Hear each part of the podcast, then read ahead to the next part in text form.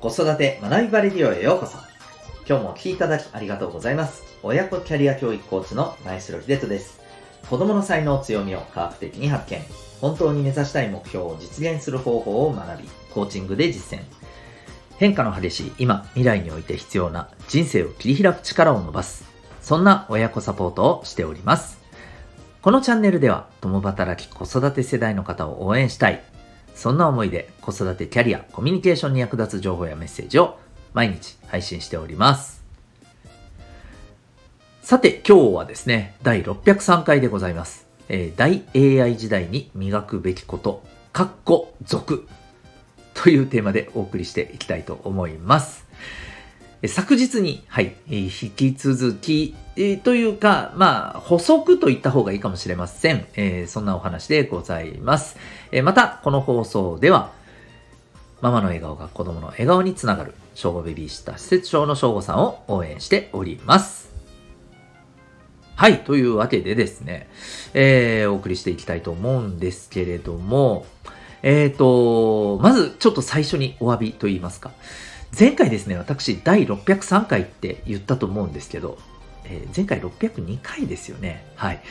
今日が603回になりますね。すいません。回数読み間違えておりましたというところでございます。そして今日のテーマはですね、えー昨日の AI の時代に必要な、えー磨くべきこと。それは私たち自身の、えーまあ、肉体ではないかと。うんまあ、もちろんこれは健康面とか体力的なものもそうですし、まあ、見た目というところもそうですね。はい。えー自分自身のこのあり方みたいなものを磨くのが大事であるんではという話をさせていただいたんですけど、今日はですね、また違う観点からですね、あ、これも話しておいた方がいいなというふうに思ったので、はい、えーやっていきたいなと思います。で、えーっとですね、結論を言う前に今日はですね、あえてここの記事からですね、シェアをさせていただきたいなと思います。えーっと、これはですね、えーテクサルというですね、えー科学関係の様々な情報を発信しているニュースサイトにあった記事なんですけれども、えー見出し、人間の脳波から AI が高画質な映像を再構成することに成功。これ、わかりました？意味。僕、ちょっと最初に見出しを見て目を疑ったんですよ。え？え？待って、本当に？みたいな。はい、これどういうことかっていうと、えーいわゆる人間の脳の中でイメージされているもの、これって何らかのやっぱり信号として発信がされているということなんでしょうね、脳からね。これを AI がキャッチして、そして、もう皆さんね、えーご存知だと思いますけども、ここ近年で目覚ましい、えー発展を遂げている画像生成の AI ってあるじゃないですか。うんえーまあ、ここの力を借りて映像化する。すなわち人間の頭の中でイメージしてることを映し出せちゃうという技術。これに成功したというお話なんですね。くりしませんか？あの、知ってる方はもちろんね、あーってなるかも、なるだけの話だと思うんですけど、知らなかった方、僕も最初見たとき、えー、そうなの？って思ったんですよね。うん。で、実際にこの記事ではですね、この被験者の方、いわゆるあの AI とこのね、つながっている、人が実際に見てる映像と、この人の脳波から読み取った画像を両方こう並べている、え画像もね、あるんですよ。ちょっと丸らしくてすいません。はい。で、まあ、のー全く同じかといったらもうこ、これはそうじゃないです。うん。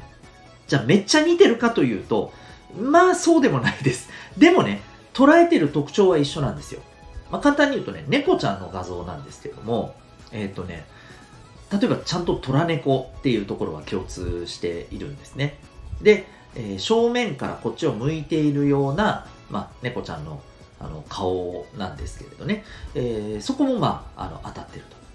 つまり、細かい部分はさておき、全体として、あ、今こんなこと考えてイメージしてるんだねっていうのは、これ間違いなく出せるんだろうなと思うんですよ。うん。まあ、これ見ていただいたらね、あの、わかると思います。僕はそういうふうに思いました。まあ、ついでに言うと、あの、同じものを見ても、人ってそれこそえー、どう見えてるかっていうのは結構違うって言われるじゃないですか。ね、ですよね。同じリンゴを見てても、うん、色だったり形だったり、実はちょっと微妙に違っていると。うん、いうふうに言われたりしますよね。だそういうことも考えると、まあ、実際のものと脳内で、えー、描かれたものが、まあ、そっくりさんであるっていうのはな逆に難しいと思うんですよね。うん。はい。だから、まあ、そういうことをあの含めて考えればですね、まあ、これって十分脳内で考えてることを映像化、まあ、できるだろうね。でき、もうこれはできるんだと思っていいだろうなというふうにね、えー、はい、私は思いました。まあ、もしかしたら人によっては、ああ、もうこのぐらいはやるだろうねって思ってたよっていう人もね、いらっしゃるかもしれませんけども、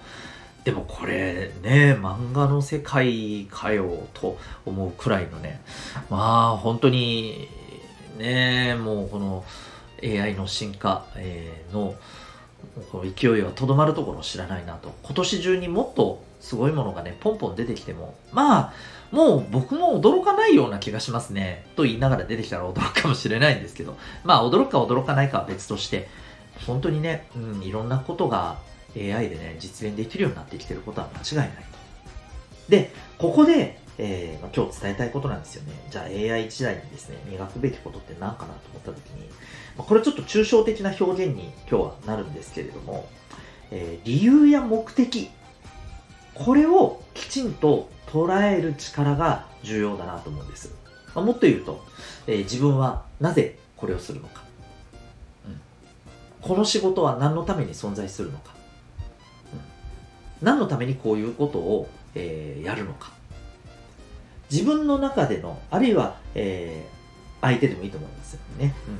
うんえー、理由や目的っていうものを捉えきら捉えきれる力まあ、コミュニケーション力の一つでもあると思いますけどね。これはもちろん相手とのだけではなく自分自身とのコミュニケーションでもありますけど、えー、この部分を、まあ、捉えて、かつ、まあ、言語化できる。うん。そんな力が今まで以上に問われてくるんじゃないかなと思うんですよ。というのはですね、もう逆に、あの、what とか how の部分、ね、えー、何をとか、うん、どういうふうにっていうのは、もうこれ AI がですね、生成 AI が、まあ、どんどん今ね、できるようになっちゃってるじゃないですか。それこそね、人間の頭にあるものをこうこういうもんですよねって、作れちゃうような、もう、あの、ね、ところがもう目の前に来てると思うんですよね。で、そう考えたときに、何を作るか、何を生み出すか、うん、どういうふうにして作るか、どう、どう生み出すのか。もうここは AI が全部やってくれると思うんですよ、人間なんかよりも。それよりも、なぜそれやんの？何のために？これは人それぞれ違うじゃないですか。うん。で、えー、これこそまさにその人、えー、が持っているオリジナリティの部分を端的に表す要素だと思うんですよね。まあ、これ昨日も、えー、なぜ体を磨くのかっていう話でね、まあ、近いようなね、あの理由を、えー、言わせていただきましたけども、うんまあ、その人だからっていうね、うん、その人そのものに価値っていうものが、えー、今まで以上に置かれるようになる。で、そこは、えー、今日のこの理由、目的っていうものをしっかりと自分で持つこと、そしてそれを、言語化して人に伝えられること、そんな力がやっぱり重要になるんじゃないかなというふうに思いました。えー、そこで、えー、まあ私たちもそうですし、えー、お子さんもそうですけど、うん、これってなかなかね、まあ特にお子さんはやらないじゃないですか。もう言われたからやるみたいな。自分の中から湧き出てくる目的や理由っていうものを捉えずに、まあね、やらされているっていうとちょっとこう、うん言い過ぎかもしれませんけども、やっぱりその感覚でいる時間が圧倒的に多いと思うんですよね。日本のやっぱりお子さんって基本的には。なので、えー、だからこそやっぱりこういうことを考える時間をあえて作る必要がありますし、まあ、実際に学校の授業の中でもですねこういったことを考える時間っていうのは徐々にね増えてきてると思いますでもそれもね一定の枠の中で理由を考えようっていうものだけではなくて本当に自分自身がなぜこれをしたいのか、えー、ね、何の目的で、こういうことを取り組むのか、うん、自分でそれを考える時間そして言語化していける力をこう磨く時間まあ、そういうあのことを考えてアウトプットする、えー、そういうね、やっぱり取り組みが大事じゃないかなと思います。で、これもね、やらされるとやっぱりね、よろしくないと思いますんで、楽しく、まあ、自主的にできるようなですね、そんなやっぱりこう仕組み作りだったり、働きかけだったりがね、えー、より、まあ、子供たちの成長の場では必要になってくるんだろうなというふうに思います。私自身のあのサポートの中でも、まあ、私自身のサポートっていうのがもう基本コーチングなんで、えーまあ、この理由目的をひたすらね、一緒に考えていこうっていう あの時間だったりするんですよね。で、やっぱりあの生徒さん、お子さんの中には、えー、ここにね、宿泊するお子さんも結構いらっしゃいます。でもやっぱりね、えそれが大事だと思うんですよね。で、それが、あの、自分の本当にやりたいこととかね、えー、自分がえ楽しみにしていること、得意にしていること、そこを通してね、え自分自身の目的や理由っていうものをきちんと捉え、えアウトプットできる。そんな力をね、やっぱり磨いていくことが、え私の授業の中でもね、えより重要になってくる部分だなということを改めて感じた次第です。ぜひ皆さんも自分自身の、そしてお子さんの理由、目的を捉えて出す。えこういった、え習慣をですね、え意識してまいりましょう。ということで、今日はですね、えー、昨日に引き続きでございます。大 AI 時代に磨くべきこと、続編というテーマでお送りいたしました。最後までお聴きいただきありがとうございました。あ、一個だけ、えっ、と、えー、お知らせをさせてください。はい。まあ、自分自身のですね、この目的っていうものを、こう、しっかり置くことでですね、えー、ものすごく頑張れる方もいますけども、一方でですね、この目的っていうものをズバッと出すのはちょっと苦手で、目の前の一つ一つの理由っていうものを重要にして、えー、物事に取り組む方が頑張れるという人もいます。いずれにせよ理由目的って大事なんですけど、そこへのアプローチの仕方ってやっぱり違ってくるんですよね。それによって、えー、物事にどう取り組むか、まあ、もっと言うと例えば仕事とか勉強とかですね自分が頑張りたいことにどう向き合うかっていうこの向き合い方取り組み方が人によってやっぱりそれぞれ、えー、合ってる合ってないっていうのがあるんだよっていうのがね分かると思います。でこれって実は生まれ持った脳の特性から、えー、診断できるんですね。特に、えー、まだ人生経験が少ない、えー、子供たちに関して言うともともと持っている脳の特性からですね、えー、そういうことをやっぱりこう私たち、えー、親が捉えておくとですねお子さんにどんなアプローチをするのが一番、まあ、あの適しているのか。またお子さんがどんな形で、えー、自分の頑張りたいこと、ね、勉強とか部活とかに、えー、取り組む、えー、取り組めば、え成長していけやすいのか、うん、効果的に成長できるのか。こういったところの育て方みたいなのが分かります。でえー、生まれ持った脳の特性をどうやって知るかというと、これが指紋なんですね。えー、指紋を分析することで、えー、たったの1秒ですね、かつ科学的にですね、えお子さんの各機能の脳の特性が分かっちゃいます。そして、それをどう活用すればいいかということを私の方でですね、えまあ、コーチングも通してですね、えサポートしていくことができます。えそんなですね、え、指紋を通した、え、自己分析、指紋ナビと言いますが、興味がある方はですね、え、今全国どこからでもオンラインでも受講できる形でですね、え募集しておりますので、え興味がある方は概要欄に貼ってあるリンクからウェブサイトをご覧になってみてください。